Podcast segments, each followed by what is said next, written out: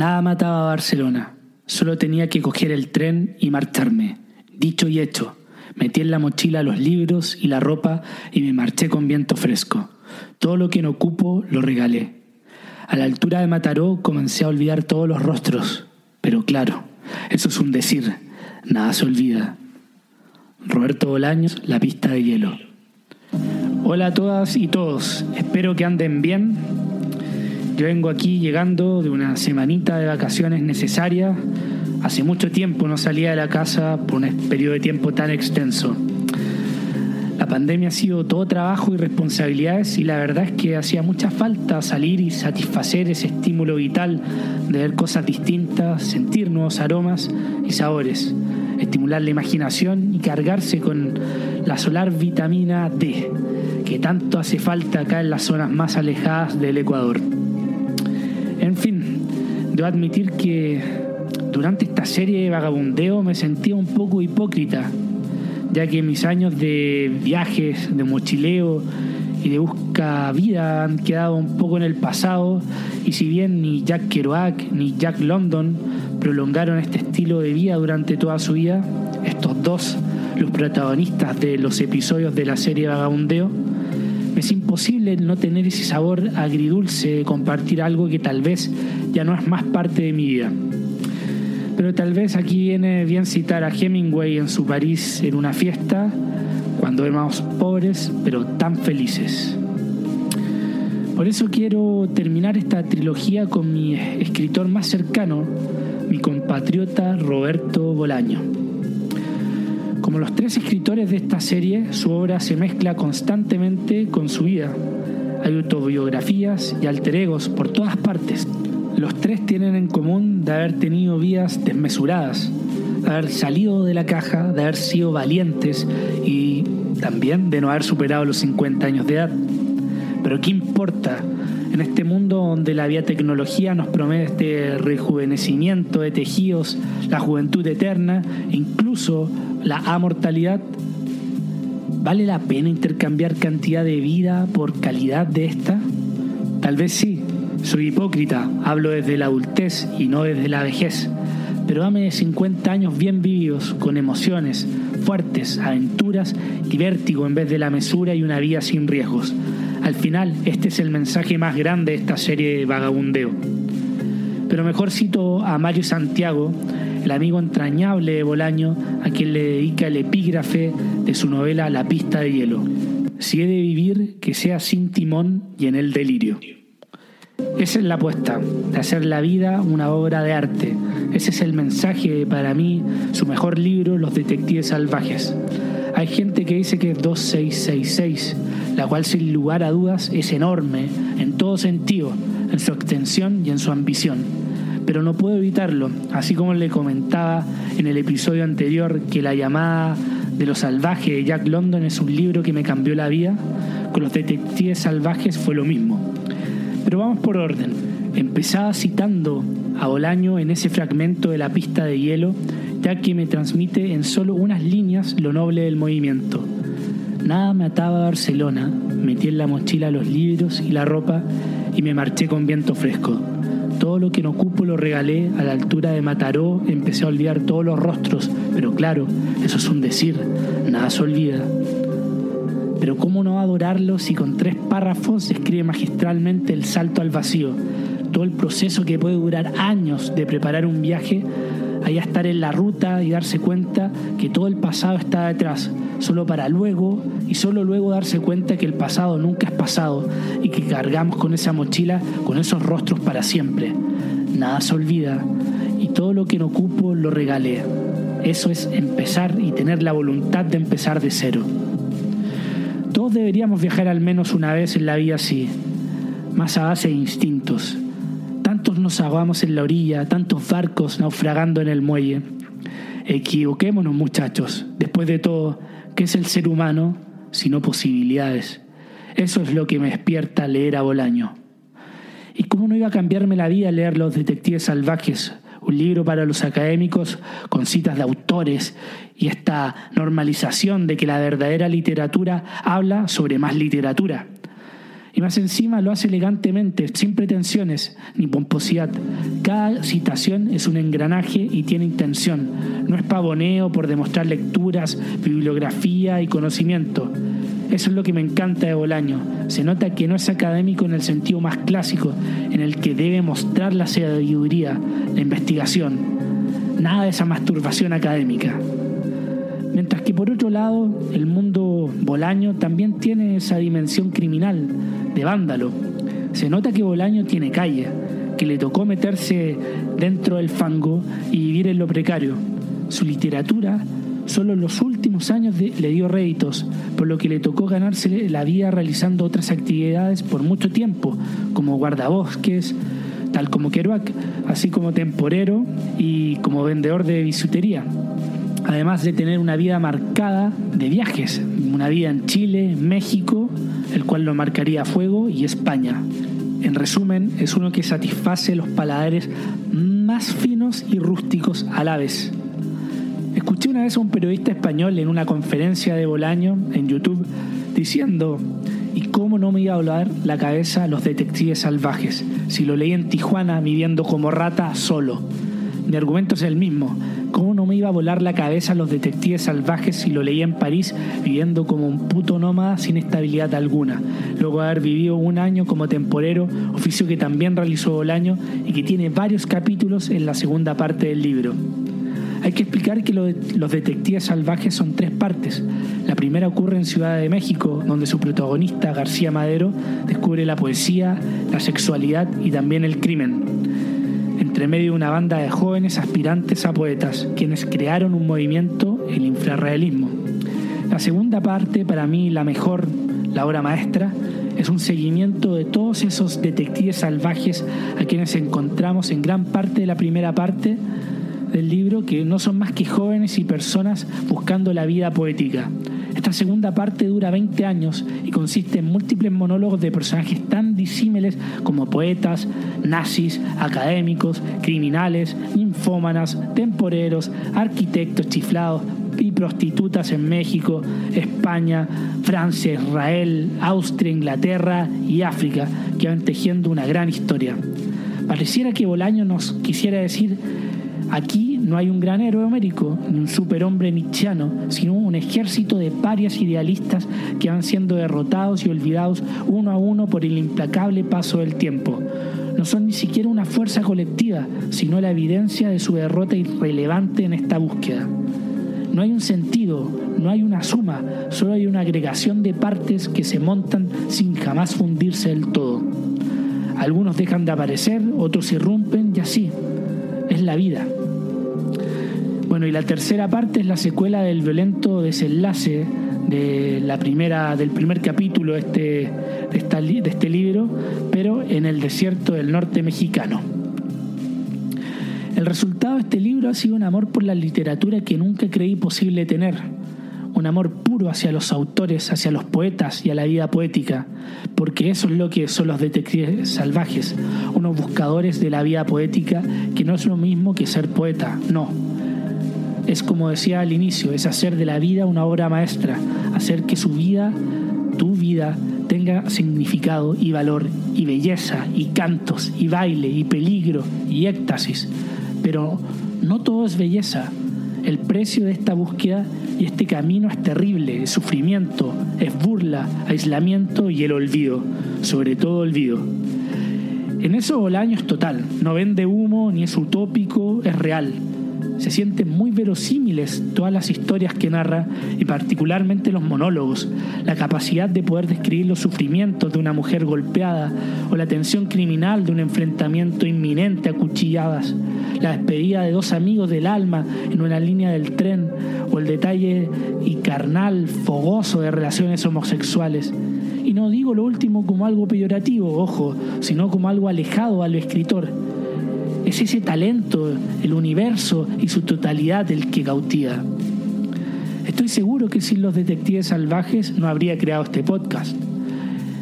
Esta obra logró darme un espejo, darle una voz a mi yo más idealista, ese que bloqueé por tanto tiempo, Con los detectives salvajes empecé a leer en serio y hasta a escribir más en serio, a realizar el ejercicio de expresar mis anhelos, sueños y temores, aunque sea en un papel o delante de un micrófono. Después de todo, para el ser humano más introvertido, que siempre está en las sombras de los extrovertidos y en el silencio proyectado por ellos, es muy difícil expresar nuestras inquietudes y obsesiones.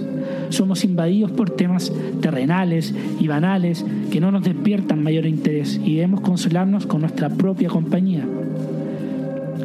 Por eso que no sorprende que un rasgo para, para nada típico entre los escritores o artistas en general es que sean introvertidos. Siempre están mirando el mundo de costado, observando y recopilando sensaciones y moldeando mundos. Después de todo, estos mundos necesitan ser creados y nosotros, los introvertidos, necesitamos vaciarnos y seguir. Otro rasgo importante de la obra de Bolaño es, es el inmigrante sudamericano en Europa. A diferencia de los escritores del boom literario de Sudamérica de los años 60, donde varios son o exiliados o ya consolidados, no hay una gran presencia del sudamericano pasando miserias y viviendo con lo mínimo en Europa. Bolaño nos muestra ese sudamericano, muchas veces criminal, muchas veces lastre. Y si bien juega un poco con el tema del exilio, él no es propiamente un exiliado. Es más, en uno de sus cuentos autobiográficos narra su viaje de México a Chile en bus, justo antes del golpe de Estado de Pinochet. En ese enorme y extenso viaje ocurre el golpe y al llegar a Chile Bolaño tenía la intención de alinearse en alguna resistencia y luchar contra la dictadura militar pero rápidamente se da cuenta que ahí no había nada. La poca resistencia era más boca que nada y después de ser detenido por militares y pasar dos o tres noches en la cárcel es liberado al ser reconocido por un ex compañero de liceo quien era militar.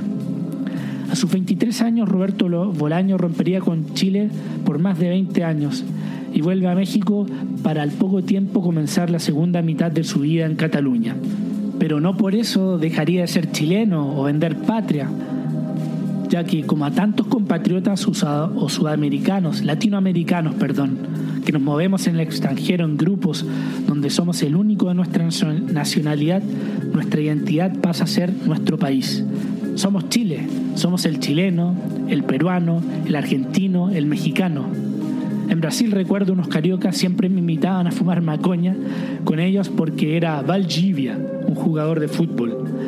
O ahora que pude estar en Canarias, un vagabundo al saber mi nacionalidad inició a cantar canciones de Víctor Jara y hablar de Violeta Parra y se despidió llamándome Chile. Es lo normal. Siempre son el deporte y la cultura las que te abren puertas, o mejor dicho, la pasión. Si bien Bolaño es chileno, sería injusto no decir que su educación sentimental y el inicio del poeta sería en México, donde forma parte de los ya mencionados infrarrealistas, un grupo literario más punk que aparecería en conferencias académicas, boicoteándolas o funándolas, como se dice en Chile. Es ahí en su juventud donde encuentra su tribu y se enamora de la literatura, decidiendo convertirse en poeta, empresa que continuaría persiguiendo en Europa París, esa, la gran urbe artística para los sudamericanos del boom literario, esa de Cortázar, de Vargas Llosa y García Márquez, entre otros. Si tienes la suerte de haber vivido en París cuando joven, luego París te acompañará vayas donde vayas, todo el resto de tu vida. Hermes Hemingway. Todos esos escritores emigraban a ese París inmiscuido por el romance de los años 20 y esto seguramente por la Belle Époque y así cada generación mirando con nostalgia el pasado. Bueno, el que explica mejor que nadie es Woody Allen con su Midnight in Paris y la nostalgia del rememorar y pisar las huellas de los héroes pretéritos. Y si bien puedo dar fe que todavía hay mucho movimiento artístico de latinos en París, toda esta tradición se rompería y de a poco pasaría a ser Barcelona, ese gran polo artístico que atraería a todos los aspirantes artistas a graduarse como las grandes voces de su generación. Bolaño, a diferencia de Kerouac incluso de London, no habla del vagabundeo, no porque lo desprecie, sino porque es una elección de vida, es solo una consecuencia. Es lo normal, no se lamenta, no tiene contradicciones porque asume que está persiguiendo algo a que le debe dedicar su vida. Además, es un joven latinoamericano en los años 70 en Europa, es su destino. como buen sudamericano, no le tenía miedo a la pobreza. Escribiría también en Los Detectives Salvajes, o también en su corta novela Amuleto, donde la protagonista uruguaya, la madre de los poetas de México, Auxilio Lacutió, nos regala esta reflexión. Pero yo no le hago asco a la pobreza. En Latinoamérica, salvo tal vez los chilenos, nadie se avergüenza de ser pobre. Son precisamente estas líneas, este tipo de líneas, las que te despiertan una admiración profunda por su pluma, por su visión. Esa, es esa sagacidad que solo se puede desarrollar en el extranjero al ver reflejadas las diferencias, identidad ante lo desconocido y lo diferente. Continúo con algunos de estos ejemplos en sus dos cortas novelas sobre la dictadura chilena. Los jóvenes bebían como jóvenes y como triunfadores. Además, aguantaban la bebida como chilenos. Nocturno de Chile. Aquí hablando de algo que nos enorgullece a los chilenos y a todo pueblo latinoamericano. Y de lo que puedo dar fe, el saber aguantar la bebida. Sigamos. En este país de bárbaros, dijo, ese camino no es de rosas. En este país de dueños de fondo, dijo, la literatura es una rareza y carece de mérito el saber leer. Nocturno de Chile. Del mismo libro, esta vez algo negativo, de lo cual solo los críticos y menos prácticos seres sudamericanos nos avergüenza, sobre la poca cultura y sofisticación de nuestra élite. Sigamos. Parecía un tipo duro, como solo pueden serlo, y solo pasado los 40, algunos latinoamericanos. Una dureza tan diferente a la de los europeos o norteamericanos. Una dureza triste e irremediable. Estrella distante. Esa tristeza irremediable es un rasgo típico de esa generación de sudamericanos acostumbrados a las calamidades y que han hecho de esto una coraza, un activo y su motor de batalla. Y si seguimos hablando de tristezas, en su opus magna, la grandiosa 2666, uno de sus personajes en plena Segunda Guerra Mundial añoraba lo siguiente. En ocasiones se sentía tan bien dormitando sobre su laja húmeda que no se hubiera reincorporado al batallón nunca más. Y en más de una ocasión lo pensó en serio. Desertar, vivir como un vagabundo en Normandía, encontrar una cueva, comer de la caridad de los campesinos o de pequeños hurtos que iría realizando y que nadie denunciaría. Tendría ojos de nictálope, pensó. Con el tiempo mis ropas quedarían reducidas, quedando unos cuantos harapos y finalmente viviría desnudo. Nunca más regresaría a Alemania. Un día moriría ahogado y radiante de felicidad. Un día moriría ahogado y radiante de felicidad para bajar finalmente el telón del horror de la guerra y la vida. Es el fin, el hermoso fin, como diría Jim Morrison. Pero 2666 es demasiado maciza, demasiado total, ya meritaría otro episodio mucho más literario para abordarla.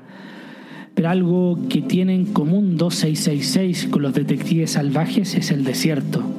Bolaño tiene una fijación con el desierto, con el norte mexicano como símbolo de la búsqueda, y el desierto es al final la nada. Voy a viajar, voy a perderme en territorios desconocidos, a ver qué encuentro, a ver qué pasa, pero previamente voy a renunciar a todo. En esta afirmación de buscar lo nuevo y perderse en ello siempre he encontrado una paradoja. Si el viajero se pierde de manera definitiva, no hay forma de conocer lo que lo vislumbró en el inicio en su travesía. No hay trazos de sus huellas. Para viajar de verdad, los viajeros no deben tener nada que perder. También escribía esto en su libro de cuentos llamadas telefónicas. Toda carga, posesión o identidad contamina la experiencia, traiciona la búsqueda introspectiva. El sujeto se construye en el viaje para transformarse en otro. Es necesario viajar, perderse en el camino para volverse a encontrar o para encontrar la novedad, algo que tal vez siempre ha estado ahí, al lado, cercano, durmiendo, es decir, una nueva lectura de la realidad, algo lo cual poderse aferrar y poder sopesar la mediocridad existencial. La búsqueda de lo nuevo, es decir, el viaje en sí, es una búsqueda de la identidad, de encontrar esa diferencia que permite el reconocimiento propio en lo otro, en lo externo.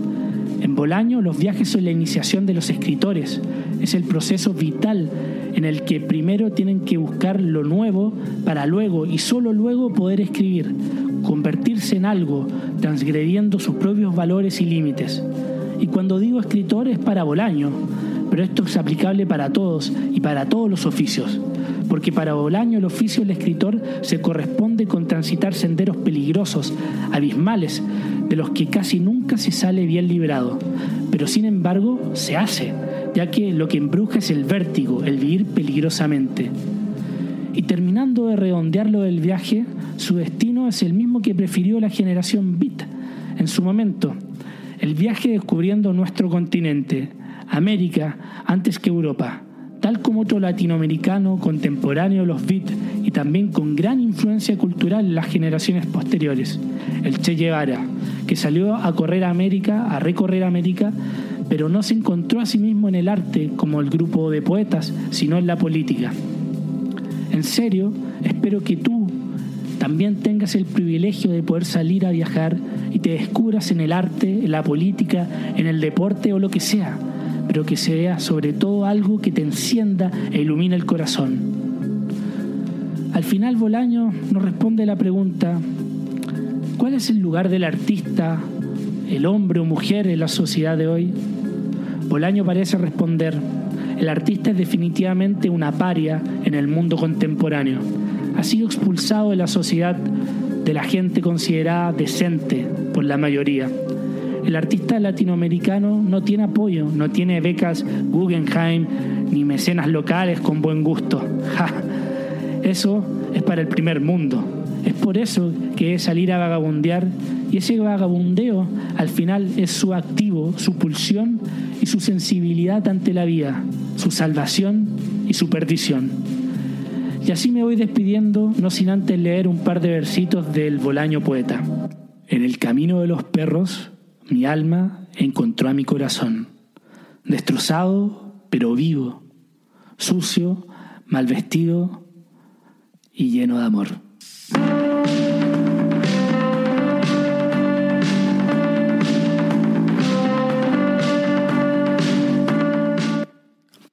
Gracias por haber llegado hasta acá.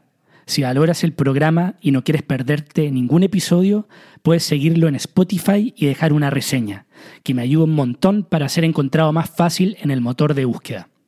Para donaciones, contacto y más contenido, pueden entrar al sitio en enelcaminopodcast.com y seguir las redes sociales de En el Camino Podcast en Instagram y Facebook, además de Nico Vergara y en Twitter. Gracias por aventurarte en el camino.